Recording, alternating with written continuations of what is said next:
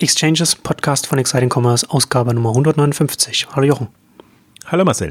Heute wollen wir eine Kundenausgabe machen. Also machen wir ja sowieso immer, weil wir immer den Händlern sagen, schaut auf den Nutzen für den, für den Kunden, schaut auf, den, schaut auf die Kunden, was die wollen. Aber heute wollen wir noch mal ein bisschen konkreter auf, auf die Kunden schauen. Und du hast ja auf Exciting Commerce ja auch schon in den letzten Tagen öfter äh, auf ein paar Studien hingewiesen, die wir jetzt auch noch mal ein bisschen genauer angucken wollen. ACTA-Studie zum Beispiel und andere. Und ich finde, wenn man sich die Studien anschaut, wenn man sich anschaut, na, also jetzt, zum Beispiel jetzt äh, ACTA-Studie, 36 Prozent der, der deutschen Bevölkerung noch gar nicht on, online einkaufen und dann, haben, und, dann, und dann schaut man sich das an. Man hat dann zum Teil, ähm, was, hast, was hast du hier geschrieben? Dann haben wir hier zum Beispiel 10% der Deutschen schon 20 Mal und öfter im Jahr, die da einkaufen. Da muss ich immer an, an ein Zitat von einem Science-Fiction-Autor William Gibson denken, der mal gesagt hat, die Zukunft ist hier, sie ist nur noch ungleichmäßig verteilt. Und das sieht man da hier sehr schön, dass man, dass, dass es so eine Schere gibt, dass es auseinander gibt und dass, so, dass die Nutzungsverhalten sehr stark, sehr unterschiedlich sein können. Und was man ja, was ja auch jedes Jahr immer wieder, wieder aufzeigst, dass, dass, dass natürlich eine Verschiebung stattfindet ne? und dass man, dass zum Teil gerade die Vielbesteller auch äh, mehr werden, was, was 50 und mehr Käufe im Jahr angeht und auch von 20 bis 49. Das ist ja dann schon auch schon relativ viel. Selbst wenn man von 20 Käufen redet, dann, dann redet man ja schon von, von jeder zweiten Woche. Ähm, und das ist ja eine Gruppe, die, die, die steigt. Und ich finde, ich finde, das ist schon ein interessanter Aspekt, der, die, auf den man, glaube ich, auch als Online-Händler zunehmend schauen muss, weil die einzelnen Segmente, gerade so die Vielbesteller, so groß sind, dass man die auch anders, ansprechen kann als Gelegenheits-Online-Käufer, sage ich mal in Anführungszeichen. Und ja, diese Ungleichverteilung oder diese, diese, diese Verschiedenheit ist schon auch äh, ein sehr, äh, sehr spannender Aspekt, den, den, den man heutzutage sehen kann. Ja, vor allem die Dynamik ist es, ne? Also die, das, das ist jetzt keine, äh, nicht keine großartige neue Erkenntnis irgendwie, dass wir viel Besteller haben und Gelegenheitsbesteller und Leute, die noch gar nicht äh, online bestellen. Und auch das Spannende finde ich da, die nicht nur deshalb nicht online bestellen, weil sie nicht können oder wollen, also nicht wollen, sondern teilweise auch, weil sie nicht können, zum Beispiel auch, weil sie das Geld nicht haben, um online zu bestellen.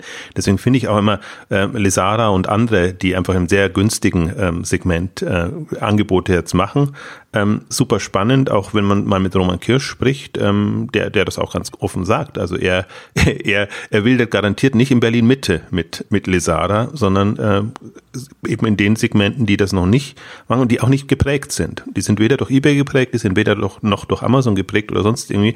Also das heißt, es man kann schon noch einen ganz neuen Töpfen auch wildern. Das sind jetzt alles nicht alles die die super alten, die die einfach äh, ja technologisch äh, den Sprung nicht geschafft haben, sondern es gibt mhm. schon ganz unterschiedliche Gründe. Deswegen finde ich das immer auch dann interessant, in die einzelnen Töpfe dann reinzugehen und, und, und zu gucken, was ist da drin. Und was natürlich also Stichwort Dynamik, was immer untergeht, wenn man sagt, bei den Vielbestellern, das steigt jetzt um 33 Prozent von jetzt Gesamtbevölkerung 2,4 auf 3,2 Prozent, ähm, aber hochgerechnet auf die Online-Besteller 5 Prozent sind wirklich mit quasi wöchentlich äh, am Online-Ordern. Ähm, was da untergeht, ist, es ist ja auch diese berühmte 80-20, 2080 äh, Verteilung. Also die, was die an Umsatz treiben, äh, darf man ja nicht unterschätzen. Und das merkt man ja jetzt. Äh, plötzlich kommen die ersten Amazon-Analysen. Äh, äh, auch habe ich ja auch so ein bisschen gespöttelt. Ähm, das darf es ja eigentlich gar nicht geben, dass jemand nur bei Amazon bestellt und gar nicht mehr in den Laden rennt, wenn man die, die, die Masse der also die, die, die, die Meinung der Branche quasi äh, filtert. Aber wenn man dann mal reinguckt, was äh, also wie sehen die aus? Die Vielbesteller, die hauptsächlich bei Amazon oder die, hm. sagen wir mal, die Vielbestellergruppe wird eben sehr geprägt durch Amazon-Kunden. Nicht nur, aber auch. Ich finde die, beide Denkansätze spannend, zu sagen, was haben, haben Amazon-Besteller für Erwartungen als Vielbesteller Gleichzeitig aber in meinen Kunden zu sehen, wie viele Amazon-Besteller zum Beispiel komme ich trotzdem in meinen in, in meinen Online-Shop oder in mein Online-Angebot rein. Das lässt sich ja alles rausfinden durch einfache Befragungen. Und dann würde man aber sehr viel besseres Gefühl bekommen, ähm, wo steht man denn in der, in der, wie soll ich sagen, in der, in der Entwicklungsstufe? Also ist man noch bei den Gelegenheits- Nutzern, Einsteigern, die einfach, und das, so war ja lang die, die Branche geprägt und leider sind immer noch würde ich bestimmt sagen, 60, 70, 80 Prozent der Online-Shops so geprägt, dass sie eben gut sind, wenn man gelegentlich mal online bestellen möchte, aber halt äh, nervig sind, äh, um es plumper zu formulieren, wenn man wirklich häufig bestellt. Und davon profitiert natürlich ein Amazon und ein Zalando und dann profitieren alle, die, die einfach diesen Prozess sehr auf diese Zielgruppen hinoptimiert haben oder, oder ohnehin so gut sind, so professionell sind, dass sie da keine Hürden haben, weil als Gelegenheitsbesteller nehme ich halt noch bestimmte äh, Punkte in Kauf. Ich sage aber, das Produkt will ich jetzt und da gehe ich dann eben den Bestellprozess durch und wenn es beim ersten Mal nicht funktioniert, beim zweiten Mal und wenn es irgendwie in der Abwicklung nicht klappt. Ähm, also da ist man ja relativ, wenn man nur drei, vier Mal im Jahr bestellt, meine Güte. Äh, dann verflucht man es vielleicht, aber man macht's und. Aber das sind keine Reifen, durch die man jede Woche springen will. Nein. Und der, der Händler hat aber das Gefühl, ach, geht doch und kommt doch mehr und, und, und wächst alles. Ähm, aber aus Kundensicht ist es extrem ähm, schwierig dann. Und also die Dynamik finde ich super interessant, weil ich das Gefühl habe, dass dass wir das genau sehen. Also die, wir haben ja, haben ja Ausgaben gemacht zur Professionalisierung im Onlinehandel und was jetzt alles möglich ist und dass nicht mehr nur die Lust da ist, sondern dass man auch das als Kunde quasi das Gefühl hat, man kann das jetzt quasi, äh, ja, man lebt halt damit. Also manche machen sich auch gar keine Gedanken mehr, dass sie irgendwie eine Alternative hätten, irgendwie anders an die Produkte zu kommen. Und es gab ja jetzt super viele Studien, die auch öffentlich zugänglich waren, darum geht's ja bei uns immer. Ähm, jetzt aus, aus dem Food-Bereich auch die ersten ähm, Studien, die ich super spannend fand von der GfK. Da habe ich mich ja sehr bedient und mehrere Beiträge für, für Exciting Commerce gemacht, ähm, weil da nochmal auch rauskommt, ähm, was, was so die was die Leute auch unterscheidet, was sie treibt. Also das, das ist eben im, gerade im Food-Bereich oder ich glaube generell, ähm, man muss wegkommen von dieser Preisfixierung. Die gibt's, die gibt's bei den Einsteigern und solange sich Internet quasi als günstige Alternative etabliert hat im Vergleich zum anderen mit Preisvergleich, mit allem drum und dran, oder eBay das große prägende Moment war für den Onlinehandel, äh, stand natürlich der Eindruck, dass das Internet quasi für die Schnäppchenjäger ist und die günstige Alternative. Aber ich glaube, wenn man sich mal wirklich diese Vielbesteller-Zielgruppen anguckt, dann ist einfach Bequemlichkeit der Hauptfaktor. Und ich habe keine Lust, ähm, da ewig noch, noch irgendwo hinzugehen oder, oder mir Gedanken zu machen, sondern ich mache das meinetwegen auch am Sonntagnachmittag oder irgendwann dann, wenn es halt für mich passt und bestell das oder stimme das in der Familie ab oder, oder wie auch immer. Also es gibt unterschiedlichste Kriterien jetzt für Bequemlichkeit und das fand ich das am schönsten rausgearbeitet eben in dieser GfK Übersicht, wo sie die, die Heavy Shopper im, im Food-Bereich den gelegentlichen Shoppern zur Verfügung gestellt haben. Und wo eben genau rauskam, natürlich ähm, ähm, der, der ganze Food- und, und, und Lebensmittelbereich oder Drogeriebereich funktioniert ähm, in, in Maßen. Also es funktionieren halt so ein paar, paar äh, Themen wie Wein, wie, äh, also wenn man jetzt im weitesten Sinne auch noch äh, die, die ganzen Pet, äh, äh, wie sagt man, Pet auf Deutsch, also Tierzuhandlungsbedarf äh, mhm. mit, mit reinnimmt ähm, und Produkte, die, die eben on, offline nicht verfügbar sind. Das ist der riesige Block da und sehr, sehr, sehr mit Preis natürlich auch noch behaftet. Und bei den anderen ist es halt dann wirklich Bequemlichkeit, Lieferung. Und natürlich kommt der Preis auch irgendwann und irgendwo.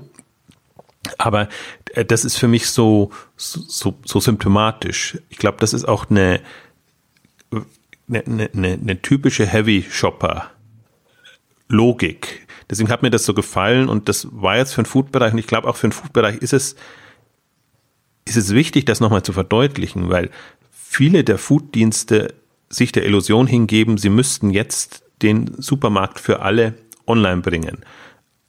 Wohingegen aber, und da muss man nur ein bisschen in die Schweiz gucken mit Le und mit, mit anderen, ähm, sich da andere Konzepte durchgesetzt haben. Und gerade bei Le Shop fasziniert mich immer mit wie, wie wenig Kunden die, die agieren und, und da ihr Geschäft auch mit, mit äh, mehreren hundert Millionen äh, Schweizer Franken Umsatz machen. Und das, das haben wir ja in den Food-Ausgaben auch gesagt. Also Food ist kein äh, Massenthema in dem Sinne, dass man Millionen von Leuten braucht, um einen an, äh, wie sagt man, ein, ein, ein, ein, ein, ein fällt mir das Wort nicht ein, es gibt nur ein schönes Adjektiv dafür, also um, um ein gutes ähm, Geschäft dahin zu ähm, stellen, dass das sich trägt und vom Umsatz her und von, von allem drum und dran, sondern man muss eben genau die, diese Faktoren bekommen. Deswegen fasziniert mich auch und ob das Erfolg wird, weiß, ich, weiß man ja noch nicht, ja, HelloFresh und andere so, weil, weil die halt in, in diese Richtung reingehen. Oder ich glaube, deswegen boomt auch jetzt und ähm, ich hatte jetzt neulich auch äh, in der Schweiz nochmal ein Food Panel mit, mit Nestle und mit, mit ICH, was im Wesentlichen die, der, das, das Lieferando oder, oder Lieferheld von ähm, der, der Schweiz ist, ähm, die halt alle auch das, das verdeutlichen. Also es geht um Bequemlichkeit auf der einen Seite, ja. um User Experience oder Experience generell auf der anderen Seite und Experience nicht nur im, im, im User Experience Sinn, sondern was sind die Erwartungen eines Kunden? Und zum Beispiel bei Nestle stand sehr stark im Vordergrund Informationen. Mehr Informationen zur Verfügung stellen, die Produkte und die Zutaten bis zur Quelle zu verfolgen und, und also machen sich die sehr viele Gedanken, wie sie das hinbekommen und, und das sind halt Momente, die kannst du klassisch nicht umsetzen, weil da hättest du wirklich einen Bruch drin. Du kannst es nicht auf der Verpackung unterbringen. Du würdest einen Beipackzettel auch nicht unbedingt wollen jetzt in den, in den, regulären Produkten. Also wie willst du dann das alles verdeutlichen, was du jetzt quasi als, als Produzent online machen kannst? Und deswegen glaube ich, boomt auch oder kommt das Thema auch, wenn es jetzt nicht nur um Versorgung geht, ähm, auch aus den, aus den Nischen- und Spezialthemen heraus ähm, so stark. Und ich glaube halt, das ist ein, ein treibendes Moment. Deswegen bin ich da so, so hinterher, das, das Vielbesteller-Heavy-Shopper-Thema äh, äh, immer zu verdeutlichen. Das ist aus meiner Sicht wichtiger und treibender als jetzt Mobile-Quote. Interessiert mich in dem Kontext nicht. Das ist vielleicht eine Folge davon, dass Heavy Shopper sehr mobil geprägt sind und einkaufen. Aber ich glaube, die wenigsten sind noch so, ähm, dass man da wirklich sagen kann, das ist, Mobile wäre zum Beispiel der Treiber bei den Vielbestellern. Das sind aber alles so Fragen, die mich interessieren würden dann. Hm, wie, wie weit fortgeschritten sind die schon? Und ich glaube eher, dass die, dass die Vielbesteller, die wirklich das, den Umsatz treiben, eigentlich noch sehr, also jetzt, ich sage mal, jetzt in der Online- oder Technologieprägung wahrscheinlich noch gar nicht so fortgeschritten sind. Die sind eher so in der Erwartungshaltung fortgeschritten. Das ist halt einfach bequem haben möchten. Und glaube, für die, die wendet sich halt jetzt auch ein Prime Now und, und wenden sich Services, die wirklich ähm, ja, diesen, diesen Impuls bedienen. Und ähm, ja, das ist so der, der Rahmen auch ein bisschen äh, gesteckt, äh, in, also die Themen, die wir diese, an dieser Ausgabe behandeln wollen. Ja, das ist schon interessant, ne? dass man dann, dass man dann Bevölkerungsgruppen hat, die in einem ganz anderen allgemeinen Einkaufsmodus sind und wie du schon sagst, ne, dass es auch schon größer geworden ist. Und tatsächlich glaube ich, dass, also man wird nicht durch Mobile zu einem, zu einem Vielbesteller, zumindest glaube ich nicht in, in der Masse, aber man kann Vielbesteller mit, mit Mobile-Apps natürlich viel besser auch noch abholen zusätzlich, weil sie natürlich, weil man das natürlich dann gerade mit einem Smartphone immer in jede, in jede Minute rein reinquetschen kann, wenn man mal schnell was raussuchen will oder so. Ne? Oder gerade auch den Impuls auch zu bedienen oder wenn man abends auf dem Sofa liegt und dann noch schnell irgendwas, irgendwas guckt und, und kauft und so weiter. Und das ist dann schon auch interessant, wenn man, wenn man, was du schon sagst, dass man, dass man die Gelegenheitskäufer natürlich, also auch naheliegend, dass die natürlich viel weniger Nahrungsmittel online kaufen als, als, als Menschen, die sowieso schon viel online kaufen. Weil man da, wenn man Gelegenheitseinkäufer ist, dann ist man zum heutigen Zeitpunkt, würde man gar nicht auf die Idee kommen, auch vielleicht online Obst und Gemüse zu kaufen oder, oder Tiefkühlfrost, ne, Tiefkühlkost. Da ist, da, da, da ist man, da ist man auch mental noch gar nicht so weit.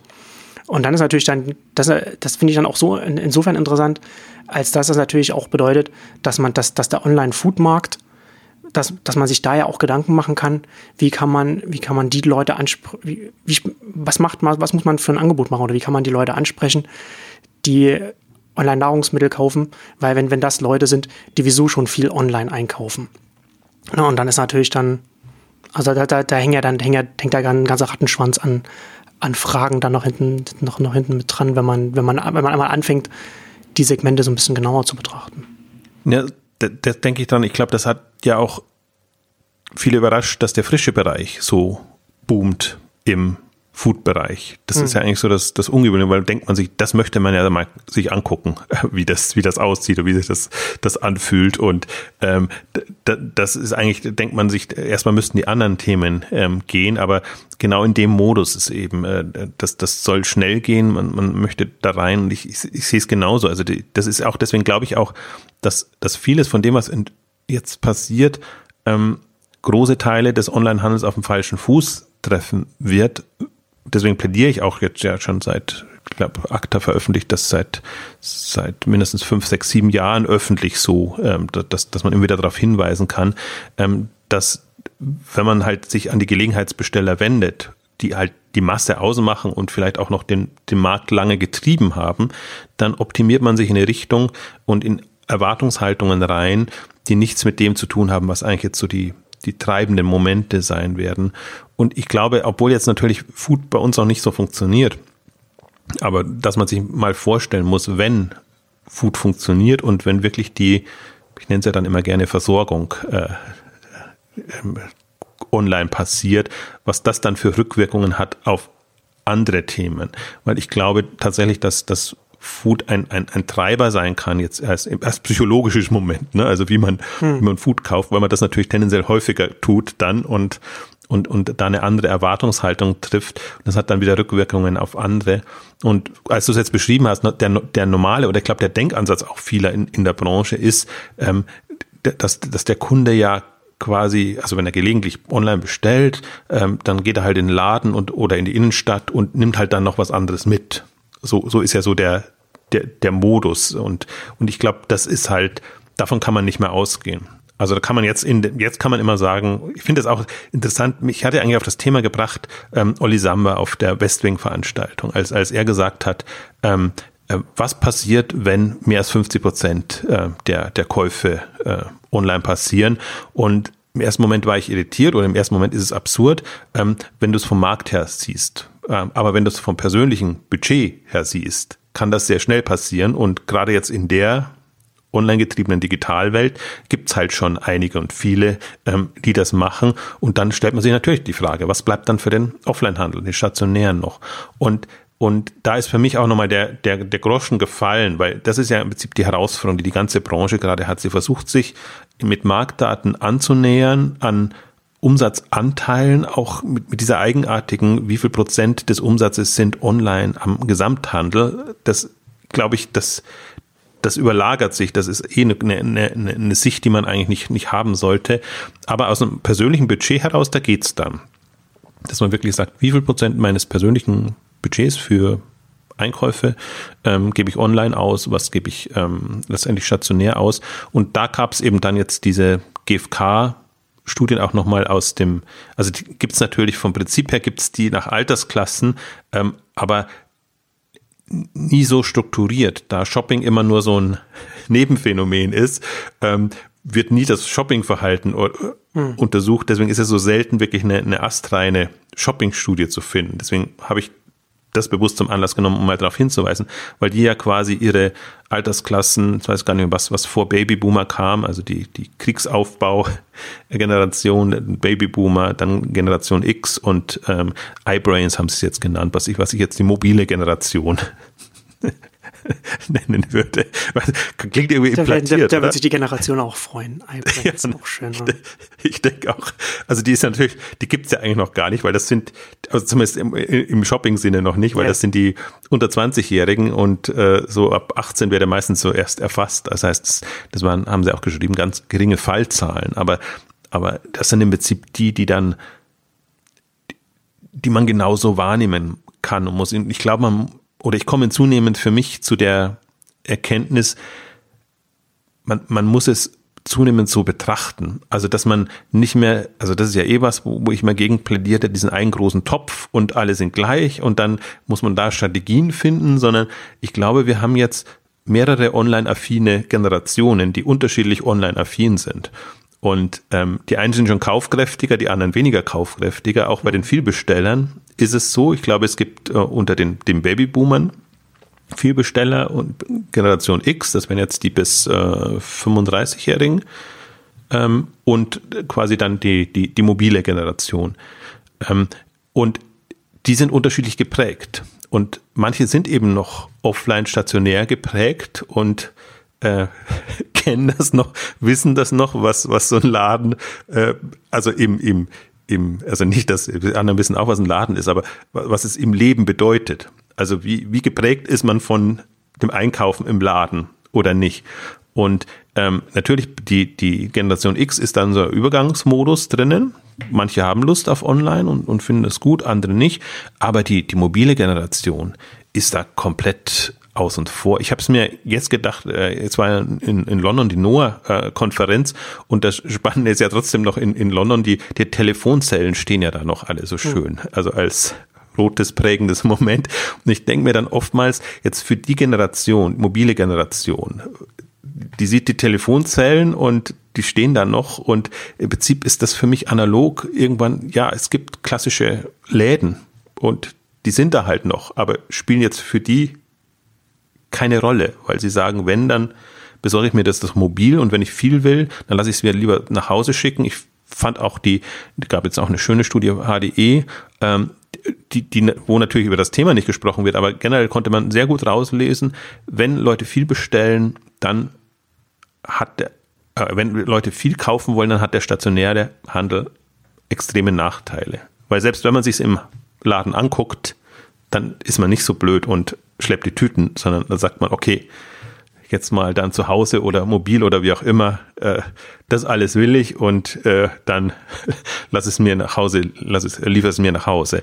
Ähm, also ich will nur auf den Punkt, worauf ich raus will, eigentlich ist, diese drei, glaube aus meiner Sicht jetzt drei relevanten Zielgruppen separat zu betrachten und ja. sich dann vorzustellen, wer tickt wie und wem kann ich quasi welche Angebote machen und ja, wie, wie muss ich mein, mein, mein, mein Angebot maßschneiden? Und ich glaube, die, die, das mobile Thema wird halt sehr stark, also natürlich bei der mobil geprägten Generation eine große Rolle spielen und natürlich auch bei, bei, bei neueren Themen wie, wie Food und, und andere, die einfach sehr, äh, sehr davon profitieren, dass man einfach nach Wiederbestellungen und, und all das hat.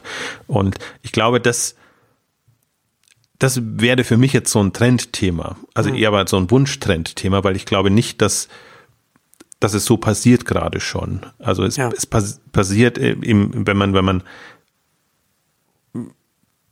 also dass sie bestimmte Angebote an unterschiedliche Zielgruppen wendet, so schon, aber ich glaube, es passiert jetzt nicht im Denken des Händlers, dass er sagt, ich habe da jetzt, ich muss gucken, dass ich alle die auf ihre Weise bediene. Und da reden wir nicht von hm. Personalisierung und da reden wir auch nicht irgendwie von einer Lösung für alle, sondern da reden wir im Prinzip von Varianten, äh, die aber durchaus sehr, aus meiner Sicht sehr heterogen sein können. Aber was, aber was heißt, was meinst du dann mit Varianten? Also dann sowas wie zum Beispiel den Zalando-Ansatz, dass man dann sowas wie Fleek hat für eine, für eine jüngere Generation, also dass man dann mehrere Apps, mehrere Shops quasi betreibt oder wie? Ja, das wäre schon, schon die Kür. Also man kann es natürlich entweder sagen, man, man, man weiß genau, welche Zielgruppe man bedient und dann ist man halt, also wenn man halt ein Babyboomer-Segment ist, dann macht man halt eine Babyboomer-Lösung. Äh, hm. Aber dann wird man letztendlich nicht reinkommen in die, in die Generation. Also dass man X. sich dann, dass man sich dann als Babyboomer-Händler oder Anbieter dann auch quasi versteht als Unternehmen. Ja. Hm. Aber dann, dann ist man halt für die ideal und optimal und und ähm, ja, also also spricht erstmal nichts dagegen. Da muss man noch nicht, nicht fünf Lösungen machen. Ich glaube, das passiert ohnehin. Also jetzt, jetzt passiert es halt nicht in Richtung Babyboomer, sondern es passiert halt, die meisten sind für die Gelegenheitsshopper ja. optimiert. Ja. Und, und das ist jetzt, da hat sich wahrscheinlich niemand Gedanken gemacht, sondern man, man optimiert für die, die man hat und an die man bekommen kann. das hat sich, so, hat sich so historisch ergeben, weil es ja lange Zeit einfach, einfach einzige Genau, also ich glaube von den, von den 20, von den 20 Jahren, die wir jetzt hatten, ich meine, wenn, wenn jetzt die, diese 10 Prozent bei den, bei den Vielbestellern, und das sind ja ab 20 Bestellungen, also das, das, das kommt ja jetzt gerade erst. Und ähm, ich hatte auch darauf hingewiesen, als die die, die, äh, glaube jetzt mal mehr als zehn Prozent erst, äh, mehr als zehn Bestellungen im Jahr erstmals die zehn Prozent Marke überschritten hatten. Das ist auch noch nicht so lange her. Also das, das ist alles, das sind alles jetzt so, so äh, Schwellen, die gerade jetzt überschritten werden und ähm, die man beobachten kann, aber die Beobachtung des Ist-Zustandes ist ja eigentlich das, das weniger Spannende, sondern die Überlegung, was bedeutet das in der, in der Fortschreibung und wie, wie, wie findet die Dynamik statt? Und ähm, ich habe mir ja dadurch auch wieder viel Gedanken gemacht. Also es war wirklich so, als die ersten Hockeystick-Szenarien und so, als ich mir da überlegt habe, ähm, ja, der Boom ist da. Ich hat, konnte nicht an diese lineare Entwicklung glauben, also die wirklich sehr graduell linear Entwicklung. Deswegen gab es ja das, das Hockeystick-Szenario irgendwann, weil man auch gesehen hat, im Prinzip die Dynamik ist schneller als, als viele denken, die, die wirklich so gar nicht so vom Prozentsatz ausgegangen sind, sondern eher so immer vom so viel Milliarden zusätzlich mhm. kommen dann eben online. Und das hatte so einen Eindruck vermittelt, ach, das dauert alles noch ewig, bis da irgendwie na, äh, äh, der, der Shift erfolgt. Und das konnte man früher sehen, aus meiner Sicht, äh, aus den Daten, aber erst in, inzwischen gibt's auch bei, bei, bei ECC und, und, und was weiß ich, bei allen anderen äh, irgendwie auch Hockeystick-Szenarien, meistens dann als, als Best-Case-Szenario und immer noch äh, so das, das, das Lineare ist dann das, das äh, zu erwartende und dann ist man überrascht immer, dass es trotzdem besser läuft. Ähm, also der Gedanke hat sich dann schon durchgesetzt und ich glaube, jetzt muss man halt nochmal ähm, im Prinzip einen Schritt weitergehen oder man hat jetzt auch die Daten und, und kann sich jetzt Gedanken machen, ist eine natürliche Sättigung wird die kommen? Also wie es ja diese eine unsägliche GfK-Studie, die die Shopping Center glücklich machen sollte, äh, gab, äh, wo dann gesagt wurde, ja, jetzt quasi im, im Buch- und Elektronikbereich ist schon an ihren Sättigung oder, also die Daten haben sie nicht hergegeben, aber die Interpretation war so, mhm. das wird jetzt alles Setting und dann wird, wird alles gut, ähm, war so die, die Erkenntnis. Mhm. Und ich glaube, die, das sieht man halt nie, wenn, wenn du jetzt Generationen hast, die nicht mehr offline geprägt sind, stationär geprägt sind in ihrem Shoppingverhalten, ähm, dann kannst du nicht davon ausgehen, dass die plötzlich, so wie es im Prinzip ja auch die Medienunternehmen sich eingeredet haben, irgendwann kommen sie schon zur Zeitung, auch wenn sie jetzt die ganze Zeit online genutzt haben, irgendwann, wenn sie ein gewisses Alter erreichen, werden sie dann plötzlich Zeitungsleser. Ähm, also das, die Rechnung ist ja auch nicht aufgegangen und ich glaube, so wird es auch jetzt bei den nachwachsenden Generationen im, im, im Shoppingbereich sein und das wird eben ja, das, das wird nochmal eine andere Dynamik rein. Das ist, das ist ja letztens auch das, ich weiß nicht, in welcher, ich glaube in der 150 war das, glaube ich, als wir da so ein bisschen auch über den, den grundsätzlichen systemischen Wandel gesprochen haben. Das spielt ja hier genau auch mit rein, ja. Also selbst wenn man, selbst wenn man dann, als wenn die mobile Generation sie ist dann auf Facebook oder Snapchat und sie wird dann und, und, und sie lernt und sie kommt dann in Kontakt mit reinen Online-Marken, die es dann noch gar nicht im Shopping Center zu kaufen gibt und die sie dann, die sie einfach nur online kaufen. Ich musste neulich da, musste neulich da auch wieder daran denken, als, als, als wir auch ähm, ein paar Sachen bestellt haben und das dann kam und die Verpackung einfach nur, einfach nur grau war und nur der, der, der Name von der Marke drauf stand und gar, gar nicht drauf stand, was drin ist, gar nicht drauf, gar keine, keine Eigenschaften der Produkte und nichts mehr auf der Packung drauf war. Und, und, und ich dann dachte, ja, natürlich, wenn du eine reine Online-Marke bist, ist das die Verpackung, weil du nicht mehr dein, dein Produkt im Regal, im Laden bewerben musst, sondern es wird nur online wahrgenommen. Es kommt nur darauf an, welche Daten von deinem Produkt dann auf dem Marktplatz draufstehen und, und, beim Shop und so weiter. Und nicht mehr, und die Verpackung dann ist da nicht mehr, ne? Also da ist, wird schon gar nicht mehr daran gedacht, dass die Verpackung dann vielleicht auch nochmal, dass man die auch nochmal offline verkauft, weil das überhaupt nicht äh, mit, mit reinspielt bei der Marke. Und das kommt, das kommt alles zusammen, gerade wenn wir dann auch, wenn wir dann von den nachfolgenden Generationen sprechen, das wird ja, das wird sich ja alles das wird ja alles immer mehr. Ne? Das kommt ja von allen, von allen Seiten kommt das dann, spielt das dann alles mit zusammen und da kommt, da kommt dieser Wandel von, von dem klassischen äh, Supermarkt, Shoppingcenter, Massenmedien, Marken werden aufgebaut im Fernsehen und so weiter, zu hin zu etwas, was alles rein online getrieben ist. Ich glaube halt, Onliner sind prädestiniert, so zu denken. Also jetzt Online sind für mich ja wirklich immer die, die reinen Online-Handel betreiben und die jetzt auch die ganzen anderen Sorgen nicht mehr haben. Alle anderen versuchen sich das ja immer noch einzureden und, und überlegen, wie sie das doch, also die Bekehrung doch noch hinbekommen, dass die, dass die nachwachsenden Generationen reinbekommen. Aber man, man sieht es im, im Weihnachtsgeschäft. Man kann sich so, ist ja erstmal irritierend auch, wenn, wenn man sieht, ähm, es, es gibt einen Boom und, und die, also es ist ja richtig schon so eine, so eine, fast schon so eine Schieflage, wie, wie abhängig der Onlinehandel vom Weihnachtsgeschäft ist. Dass da wirklich, hm. ich glaube, ich habe es nicht mehr ganz präsent, aber 28 Prozent, glaube ich, des, des, des Umsatzes oder des Wachstums da drin kam, wenn im Rest des Jahres ähm, weitaus weniger ist. Also nicht an den Zahlen gerade festlegen, sondern der, der Effekt oder die Dynamik, dass es wirklich zunehmend eine Abhängigkeit des Weihnachts, also eine viel, viel stärkere Abhängigkeit des Weihnachtsgeschäfts gibt im Onlinehandel als bei den anderen. Und das ist natürlich der Schwäche geschuldet. Also natürlich sind die Fußgängerzonen voll und es wird gedrängelt und geschubst und äh, äh, die, die Schlangen an den Kassen sind lang und alles, aber ja. das sind ja alles keine Vorteile. Also man kann jetzt letztendlich so sagen, dass der, der Zunahme der Weihnachtseinkäufer sind nicht die Leute, die gerne jetzt online einkaufen wollen, sondern die noch weniger gerne in die Einkaufszentren und die Fußgängerzonen gehen wollen.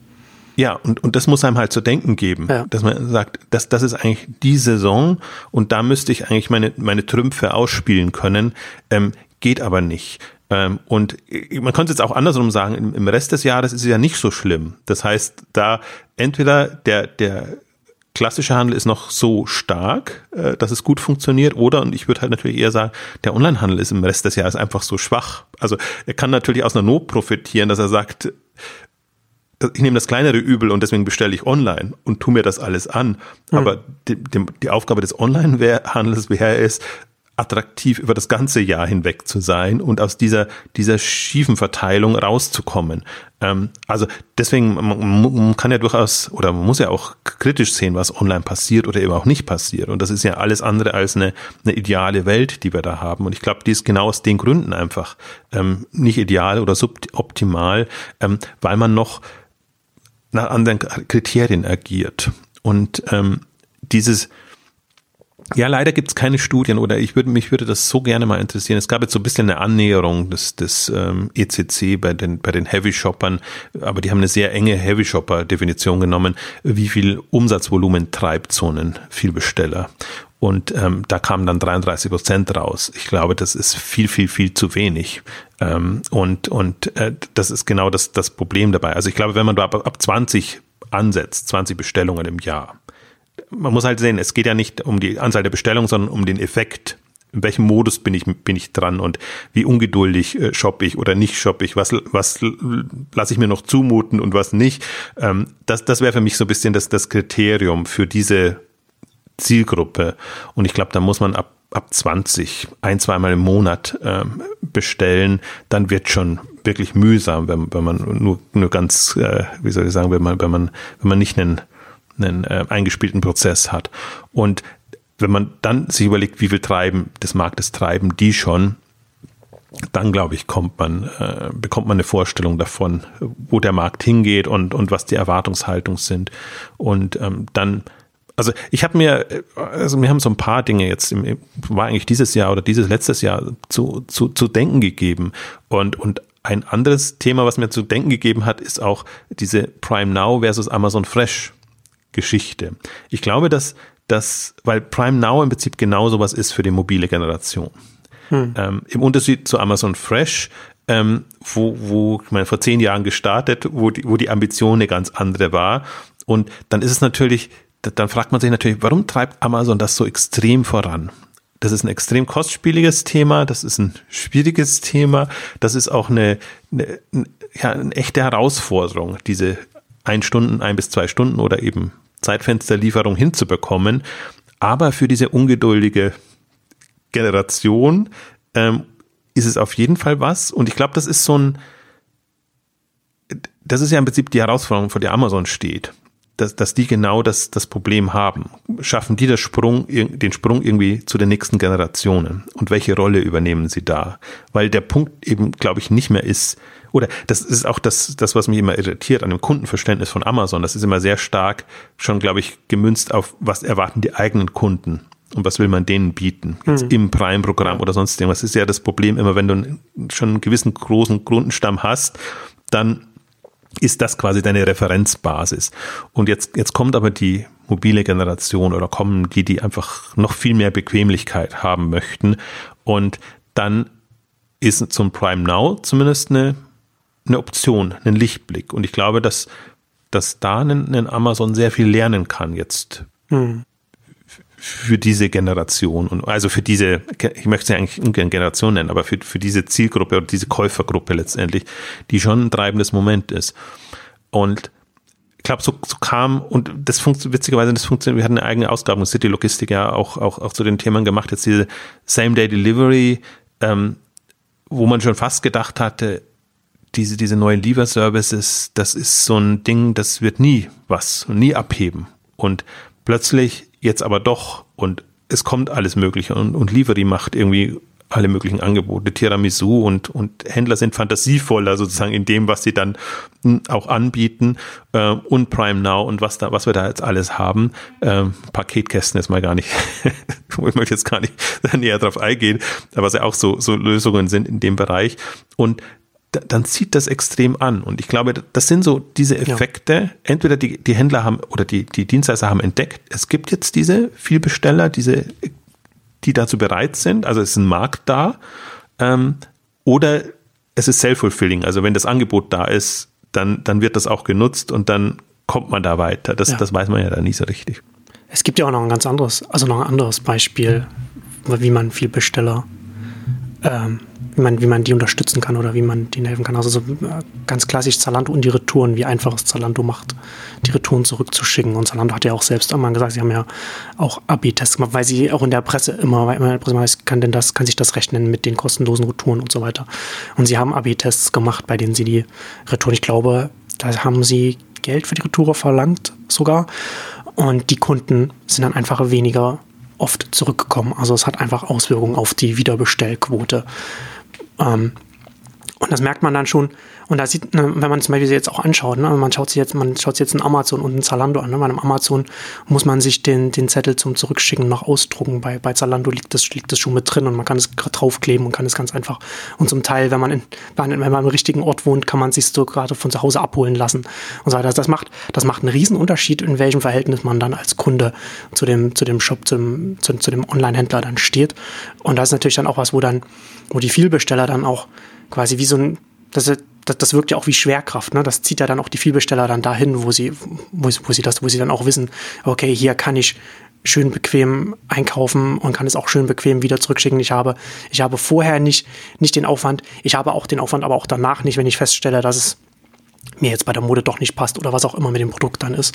Also das spielt ja dann, das spielt ja dann auch genauso mit rein, wie auch die Frage, wie können wir das möglichst bequem, das Paket überhaupt zum Kunden bringen. Ich würde sogar sagen, es ist ja nicht mal eine Frage, ob ich das dann tatsächlich auch nutzen will, sondern es ist eher die Wahrnehmung, ob genau. ich das, äh, ob ich den Händler so wahrnehme und, und das Gefühl habe, der macht es mir so einfach und bequem wie möglich. Im Falle eines Falles, äh, natürlich, manche werden es immer ausnutzen, also das kann man jetzt nicht vermeiden, aber jetzt mal wirklich in, in, in der Masse gesprochen.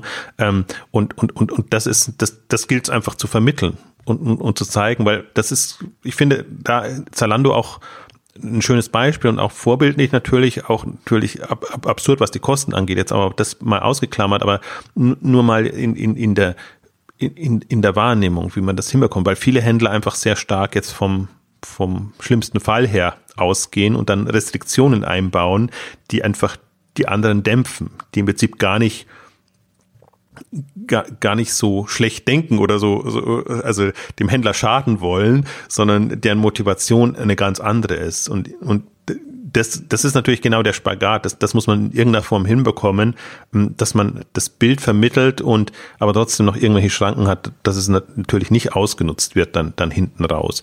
Aber ich glaube, dass diese weichen Faktoren einfach eine, eine extrem starke Rolle spielen und deswegen jetzt auch diese, diese, wie viel war, glaube ich, 100 Tage Rückgabegarantie oder sonst irgendwas. Äh, Hannes Altmann macht das immer sehr schön in seinen Vorträgen, dass er, dass er auch, äh, oder irgendwo stand das dann, äh, dass meine, die Leute, die es wirklich zurückschicken, schicken es innerhalb von ein, zwei, drei Wochen zurück, weil man möchte ja auch dann sein Geld irgendwie wieder haben oder, oder sonst, sonst irgendwie das, das, das genau. hinbekommen. Genau. Das heißt, die 100 Tage sind ja rein nur eine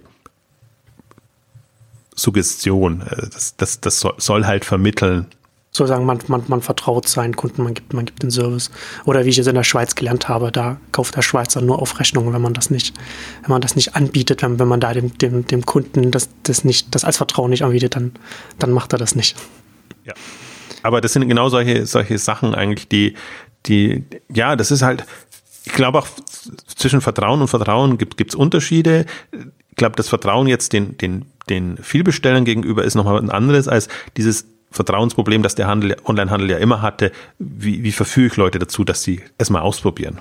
Aber das äh, wendet sich an Gelegenheitsbesteller. Also darum geht's jetzt eigentlich ja nicht mehr. Also da, da sind dann immer auch viele so Zahlmodalitäten und, und, und andere Themen, äh, wo man ja immer davon ausgeht, das sind alles äh, ganz schlimme ähm, Anbieter online.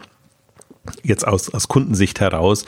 Ähm, das ist ja jetzt in der in, in, in der, sagen wir mal, breiten Masse, die online bestellt, nicht mehr so. Bei den anderen schon noch. Also das, das, ist, das ist für mich mindestens genauso ein großes Phänomen.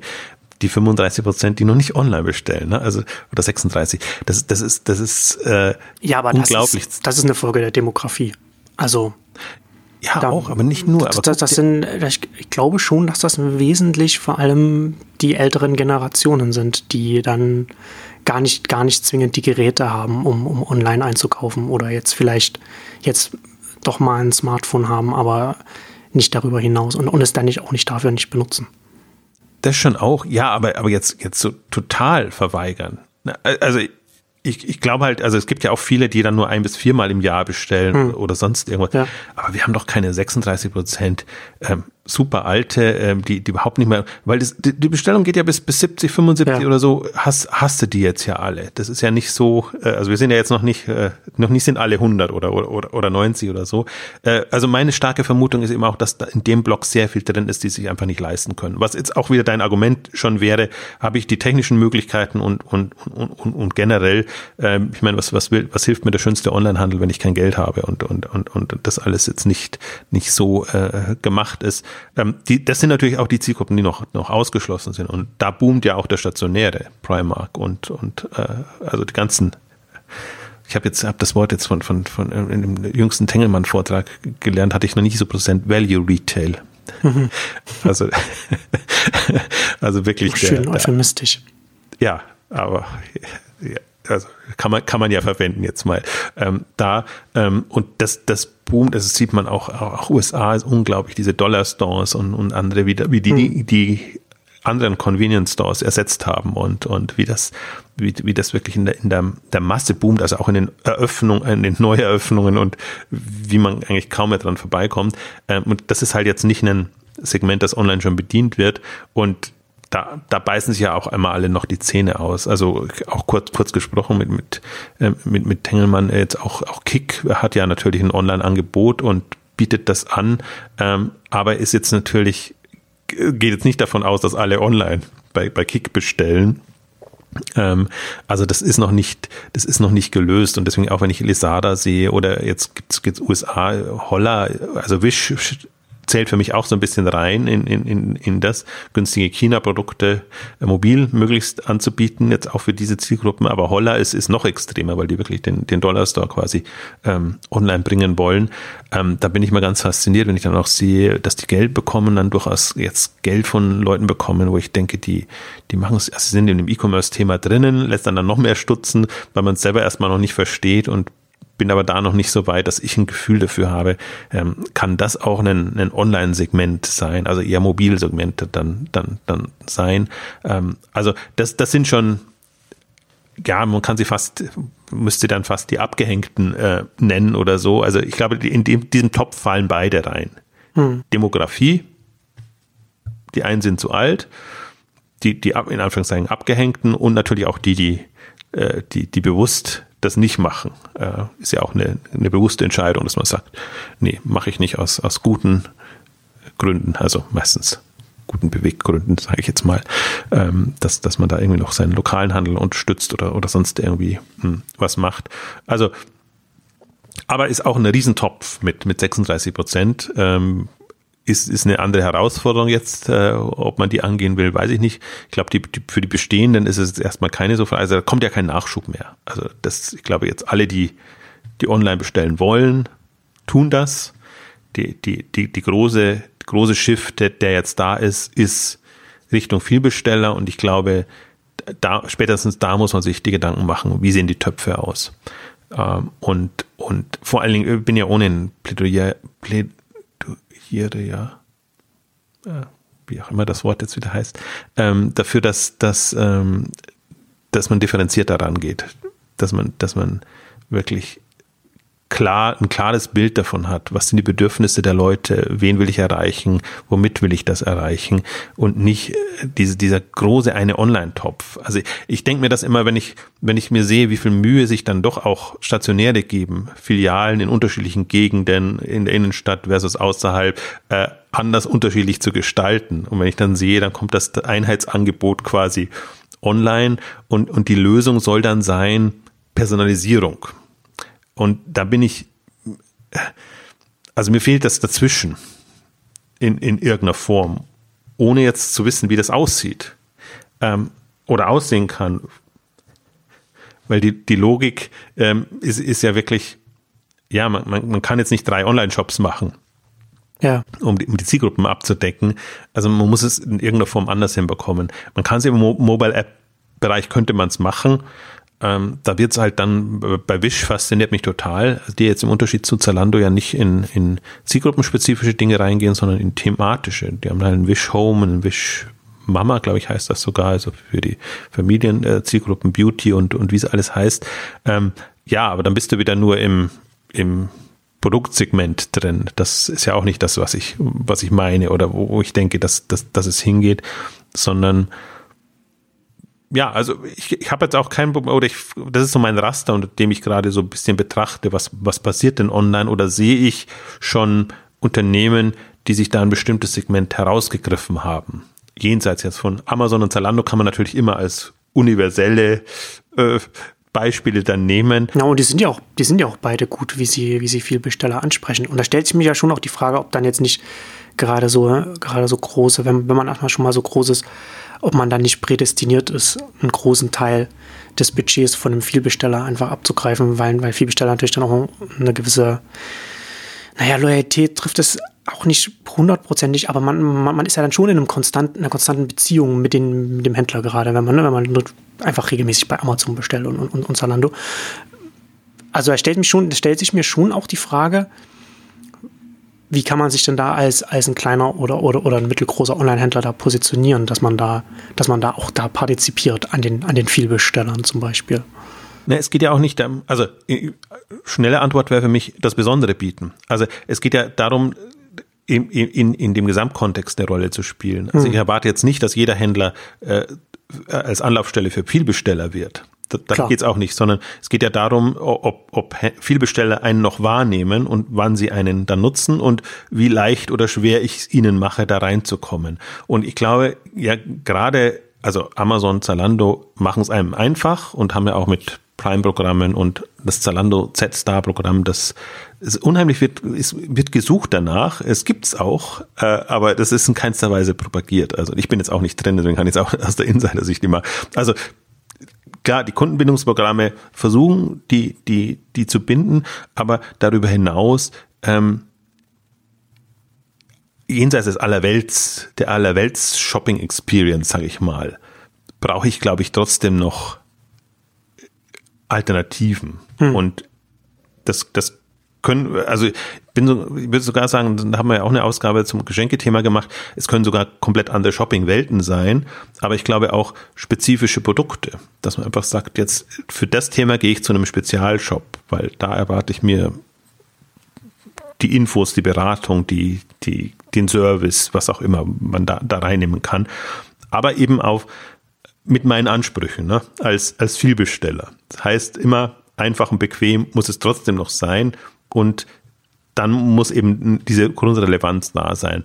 Und das ist auch jetzt, wäre jetzt auch meine Denk, also es, mein, mein Denkansatz. Es geht mir nicht darum jetzt, äh, also es, es ist Platz für, für viele noch Massen Anbieter, die sich an Vielbesteller wenden, weil es eben dann in Anführungszeichen sehr leicht ist, wenn, wenn du ein paar hunderttausend hast, die viel bestellen, die machen dir dann schon deine, deine Millionen äh, von Umsätzen. Äh, aber viel spannender ist der Gedanke, wie, wie muss ich mein Shopping-Angebot so trimmen, dass eben dann auch die in Anführungszeichen tollen Amazon- und Zalando-Kunden äh, bei mir äh, zugreifen. Und äh, das, das, das passiert also weiß ich, passiert mir nicht so wenig, weil ich, ich glaube, es geht darum, dass das klar wird. Hm. Also dass, dass, dass das die, die Richtung ist und dass, dass so Themen, die, die immer so oberflächlich da sind als, als Trendthemen, ähm, Hilfsmittel sein können oder eben auch nicht. Also Mobile kann eben ein Hilfsmittel sein und andere Angebote, Personalisierung oder was weiß ich, was man dann alles hat. Aber ich glaube, das erste Moment muss immer mal sein, was, was sind die Kundenbedürfnisse und wie, wie schaffe ich die, die anzusprechen? Welche Rolle will ich im, im, im Leben des Kunden, im Einkaufsprozess spielen? Ähm, das ist das weit, weit wichtigere Moment. Und das ist auch immer was, wo ich mache mir immer den Spaß in, in, inzwischen auch, ähm, sei es auf Veranstaltungen, Workshops oder so, wenn es die Möglichkeit gibt, dann auch im, im Austausch äh, tatsächlich das als Frage zu stellen. Also was, was ist denn die, der USP oder der, der, der Customer Value letztendlich für den, für, für, für aus, aus Händlersicht. Und ja, leider komme ich da immer nicht sehr weit, weil da kommt immer nur, wir sind die preisgünstigsten oder wir sind im, gut im Preiswettbewerb und haben die volle Auswahl. Und das kommt bei allen, also bist du da, kann das jetzt nicht so wirklich das Differenzierungsmerkmal sein. Und da würde ich mir halt wünschen, dass das da mehr kommt, dass man sagt, ich habe die und die Zielgruppen, ich weiß, das sind die Kaufmotive, deshalb kommen die zu mir und das bediene ich deshalb so gut und das bediene ich zum Teil eben mobile oder eben auch nicht mobile und mit, mit anderen Tools, Möglichkeiten, auch, auch Bots oder so ist, ist gerade so das, das Hype-Thema und wir haben das ja in, in einer positiven und einer negativen Ausgabe mal besprochen, aber das ist rein hypothetisch im Raum. Das ist noch, das, wichtig ist es dann im konkreten Anwendungsfall. Mach, macht das Sinn? Sie, ist, ist das eine, eine, eine Möglichkeit, um dem, dem Kundennutzen oder den Kundennutzen zu steigern oder eben nicht und für wen vor allen Dingen? Also da bin ich, bin ich jetzt, bin ich sehr, jetzt nochmal hellhörig geworden durch diese ganzen hm, Unterlagen und wer es noch nicht gesehen hat, ich kann wirklich empfehlen, das ist ja nur ein Chart, dieses, werden wir auch nochmal natürlich darauf hinweisen, dieses GIF-Card-Chart mit den vier, fünf ja. Zielgruppen. Und ähm, da sieht man zum einen, was ich auch noch nie so, so gut gesehen habe, jetzt diese, man sagt ja immer 20 Prozent sind schon online und aber 80 Prozent immer noch im stationären Handel. Und dann sieht man, dass diese 80 Prozent getrieben werden von Generation X und Babyboomern die ja quasi stationär geprägt wurden. Also ähm, ja, die kann man noch bauen, solange sie leben und, und, und irgendwie äh, kaufkräftig sind. Ähm, die anderen ist, ist wirklich, wirklich interessant äh, zu sehen, wie die, ähm, also Millennials habe ich jetzt immer vergessen, genau. Das, das ist eigentlich so die, die, äh, die, die jetzt äh, äh, attraktive ähm, Zielgruppe, ähm, die halt jetzt schon bei 30 Prozent, über 30 Prozent sind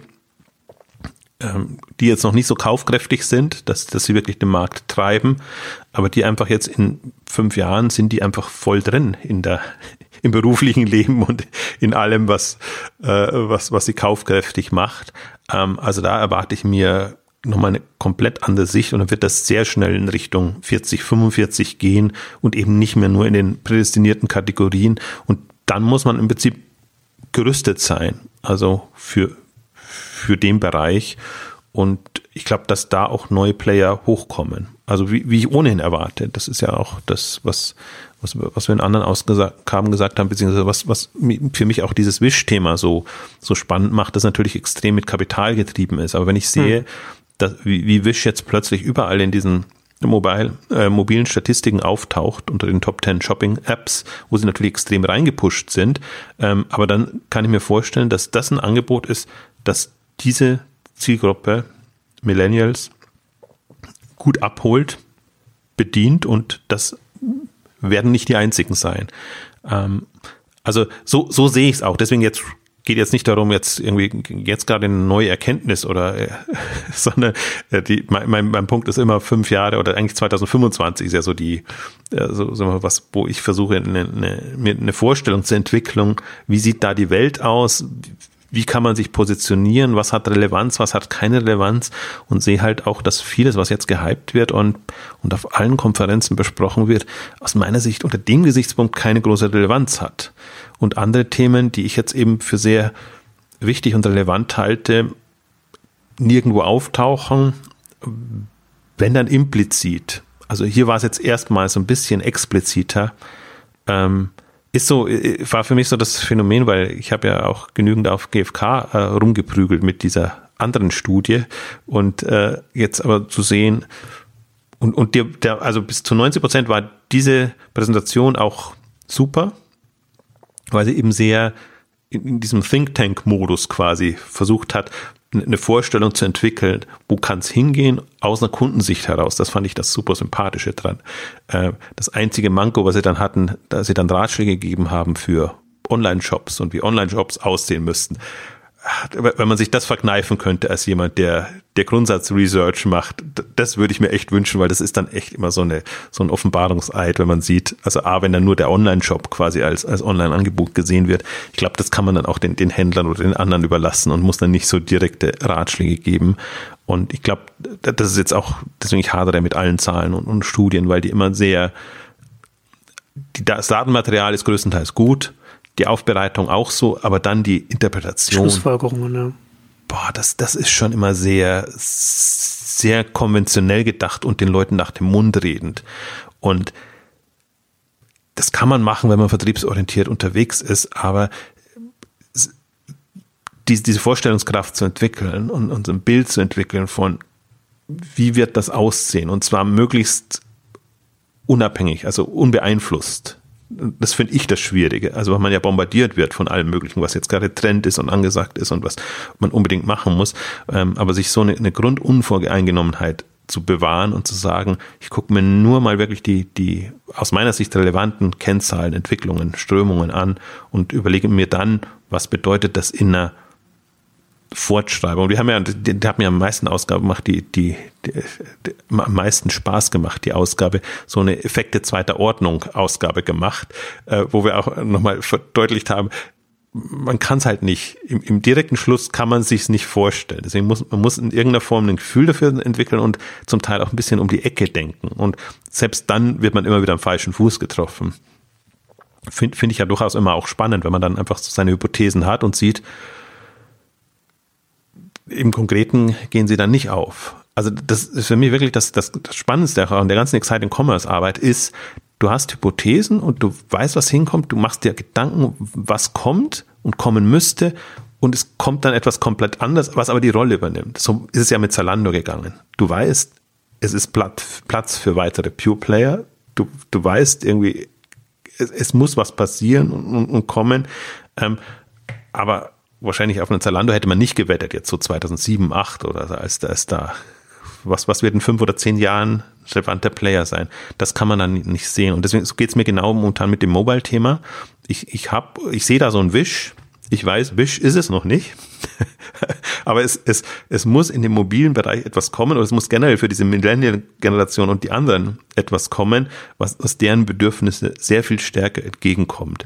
Und dann, und dann, dann guckt man und schaut und ist dann wahrscheinlich in fünf Jahren oder in zehn Jahren überrascht, wer dann plötzlich da ist und wer deren Bedürfnisse bedient, dem man überhaupt nicht gerechnet hat. Genau. Wish ist auch ein schönes Beispiel dafür, dass die Aussage, dass man mit bei mobilen Apps nicht mehr nach oben kommen kann, heutzutage auch nicht so allgemein auch zutrifft. Das ist auch eine spann spannende Geschichte, ja. Ähm, und jetzt abschließend zum passend zum Thema nochmal weil wir jetzt über die Kunden geredet haben, auch zu unseren eigenen Kunden, zu den Hörern, nochmal die Hinweis, der Hinweis auf die Hörerumfrage. Da kann man noch teilnehmen und dann noch bei der Verlosung der 5K5-Tickets für das nächste Jahr dabei sein. Die Umfrage endet dann am 23.11., also jetzt noch kurz Zeit. Wir verlinken das dann auch nochmal, dass man dann leicht die Umfrage findet. Und dann sehr gerne äh, teilnehmen. Es freut uns da ein bisschen mehr über unsere Hörer zu lernen und das hilft auch unserem Vermarkter bei der Vermarktung. Da kann man auch gleich einen Hinweis machen, auch die, die Fan-Tickets sind so gut wie weg. Also wir haben hunderte von Anmeldungen jetzt schon. Äh, wir haben es noch ein bisschen offen gelassen jetzt, äh, um es auch auszuschöpfen, aber wir werden es nicht ähm, so sehr übertreiben. Also hat man ja mitbekommen, die K5 wird im nächsten Jahr in Berlin, 22. 23. Juni, um einiges größer werden. Wir haben sie geöffnet. Ähm, alle können im Prinzip teilnehmen. Wir werden immer noch günstige Händlertickets haben, also keine Sorge. Wir werden auch den Schwerpunkt auf, auf Händlerthemen haben. Ähm, aber wir glauben eben, dass die Relevanz dieser Themen inzwischen so stark ist und wir haben einfach jetzt mit der Location viel, viel mehr Möglichkeiten, auch ein größeres Publikum zu bedienen, was, was natürlich äh, toll ist. Also wer sich Frühtickets sichern möchte, jetzt gibt's noch die ganz günstigen, ähm, dann gibt's die Frühbucher. Also es wird auch weiterhin noch günstige Tickets geben, aber wer jetzt schon weiß, dass er im Juni dabei sein will, der soll doch gerne schon jetzt zuschnappen. Günstiger wird's nicht mehr. Genau. Und damit kommen wir zum Ende unserer großen Kundenausgabe. Vielen Dank fürs Zuhören und bis zum nächsten Mal. Tschüss. Tschüss.